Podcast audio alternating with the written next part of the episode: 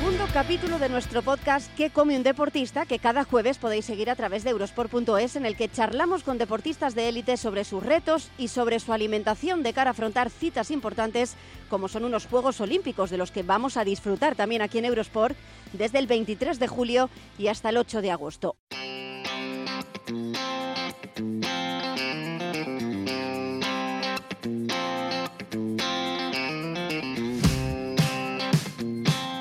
Con Julia Figueroa. Ella es judoka, categoría de menos 48 kilos, el peso más bajo de todos. Es dominadora de esta categoría en los últimos años, estuvo en los Juegos Olímpicos de Río 2016 y está clasificada para los próximos Juegos de Tokio. Además tiene varias medallas internacionales en Grand Prix y en Grand Slam. Vaya trayectoria. Julia, ¿qué tal? ¿Cómo estás? Hola, buenas, muy bien. Julia, normalmente los deportistas de combate, que tenéis que dar un peso determinado en competición, entrenáis con más peso y cuando se acercan las competiciones vais bajando hasta vuestro peso de competición. ¿Cómo gestionas tú eso? ¿Qué cambias de tu alimentación para bajar de peso? Bueno, pues eh, más que nada la última semana sí que es verdad que se nota un cambio muy drástico, las últimas dos semanas, últimas semanas sobre todo. Eh, y nada, bueno, pues lo que hago es recortar un poco de, hidratos, un poquito de cantidad e intentar pues alargar más, lo máximo posible hasta los últimos días del pesaje que sí que deshidratamos un poco. Al pesarnos el día de antes de la competición sí que jugamos un poco con la deshidratación, pero bueno, que también esos días comemos lo justo y necesario para sobrevivir, la verdad. ¿Y a qué te refieres con eso de lo justo y necesario? Oh, bueno, pues eh, también depende. Yo, por ejemplo, soy bastante fiel al real fooding y entonces, pues, pues, bueno, yo básicamente me alimento a base de huevos duros, eh, dátiles, plátanos y, frutos secos los últimos días. Sobre todo si también depende de cómo esté el, el, hotel, como esté el restaurante del hotel, siempre metemos un poquito de, de proteína con pollo que siempre suele haber o algo de pasta o algo de arroz.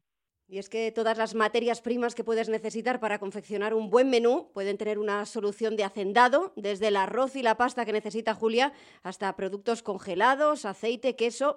Por cierto, ¿has tenido que hacer alguna locura para dar el peso, Julia?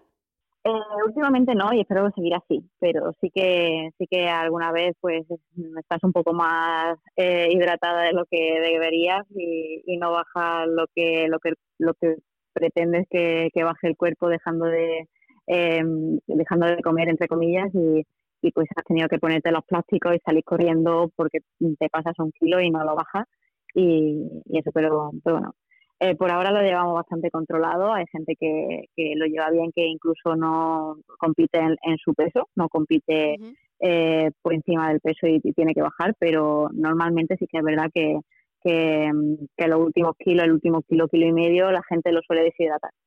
Después de tanto sacrificio, Julia, cuando terminas de competir, ¿te permites algún exceso, algún capricho? ¿Comes de más para recuperar tu peso de entrenamientos? ¿Cómo es el camino a la inversa?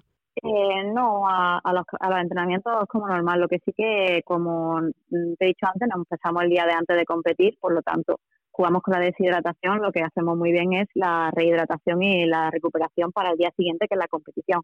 O sea, ahí sí que, eh, pues con recovery, con, por ejemplo, yo tomo papilla de, de niños de niños pequeños para la, para la competición, para desayunar y todo eso. Entonces, lo tenemos bastante marcado para, para intentar llegar con los depósitos llenos de glucógeno a la competición. Uno de los grandes valores de Mercadona es ofrecer un buen producto con un muy buen precio. Para el judo, ¿hay algunos productos más recomendados que otros? ¿Hay algún alimento prohibido o podéis comer de todo?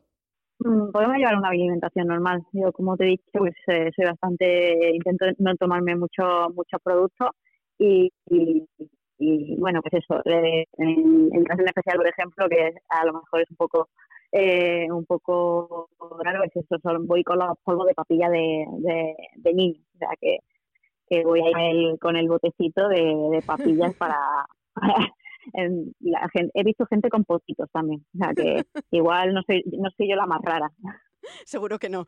En cuanto a lesiones graves, tú sabes lo que es. Eh, Julia, en 2017 te rompiste el ligamento cruzado de la rodilla izquierda.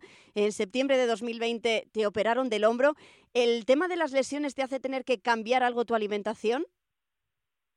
No, no, no. Eh, como te he dicho antes, pues tenemos una, alimentación muy variada. Eh, también muy sana, muy limpia. Entonces, pues sigo, sigo manteniendo la misma alimentación, no obviamente no las mismas cantidades que cuando me acerco a una competición, me doy un lujo de, de comerme un plato de macarrones si me queda con hambre o un, buen filete si me queda con hambre, pero pero no, lo que lo que varío son las cantidades, no, no el tipo de alimentación. Eh, Julia, muchísima suerte de cara a los Juegos. Te seguiremos aquí atentamente desde, desde Eurosport. Muchísimas gracias. Un abrazo. Muchas gracias.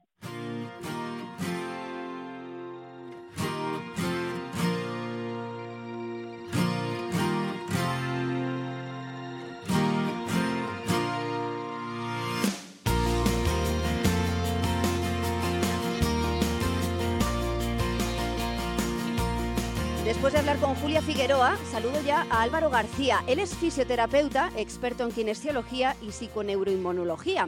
Álvaro, encantada de saludarte, ¿cómo estás? Buenos días, Marta, ¿qué tal? Un placer. Así en resumen, para todo el que no lo sepa, cuéntanos qué es la kinesiología y qué es la psiconeuroinmunología. Vale, a ver, resumiendo un poquito, es algo complejo. La, la PNI, la psiconeuroinmunología clínica, sería el, el, estudio de las relaciones que hay entre todos los sistemas corporales, ¿no? El, en el sistema digestivo, eh, psicológico, inmunológico, endocrino, etcétera.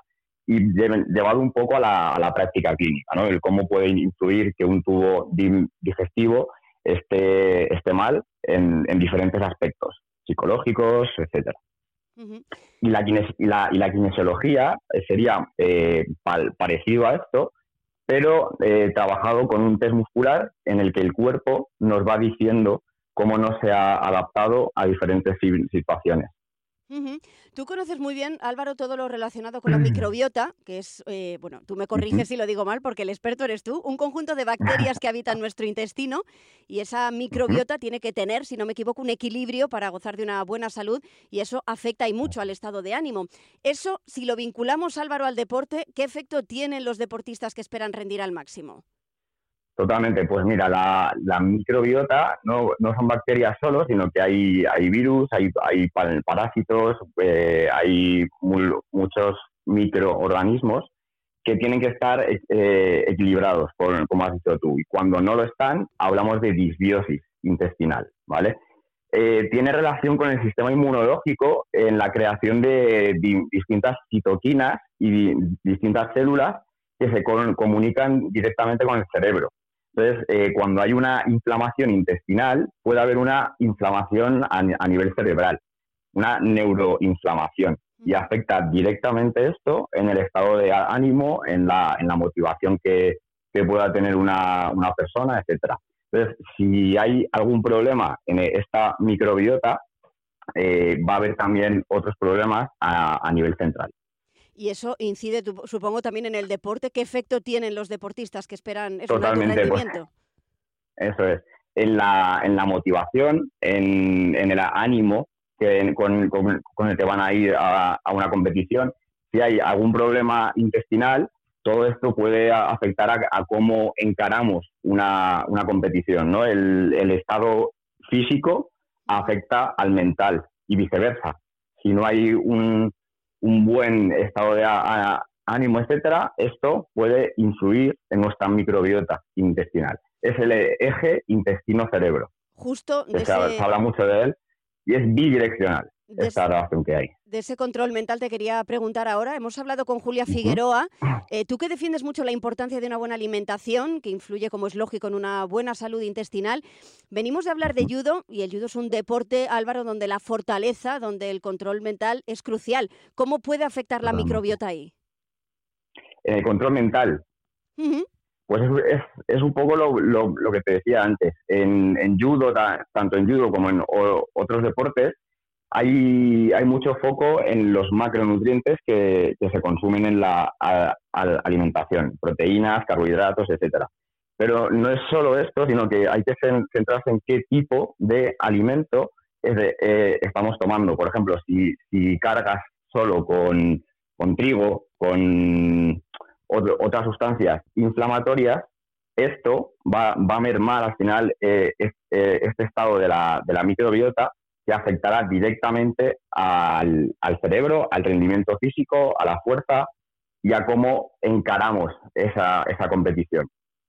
Álvaro, antes de despedirte, no, sé quería si iba un poco por aquí esto. Sí, sí, sí, perfectamente. Quería preguntarte antes de despedirte, porque eh, has lanzado hace unos días una plataforma de formación para profesionales sanitarios, Office Academy. Quería que nos contaras un poco en qué consiste. Sí, pues es, es una plataforma de, de, formación online, tanto para fisioterapeutas, psicólogos, nutricionistas, osteópatas, etcétera. Entonces, eh, son cursos online con distintos profesores del sector que, va creciendo poco a poco. Ya somos cinco profesores y, seguimos creciendo ahora. Y nada, en, esta última semana hemos sacado ya los, los primeros cursos y, ahí estamos, poco a poco. Bueno, pues te deseo toda la suerte del mundo. Álvaro, ha sido un placer hablar contigo y que hayas compartido con nosotros todos tus conocimientos. Muchísimas gracias. Igualmente, Manta, un saludo. Un abrazo.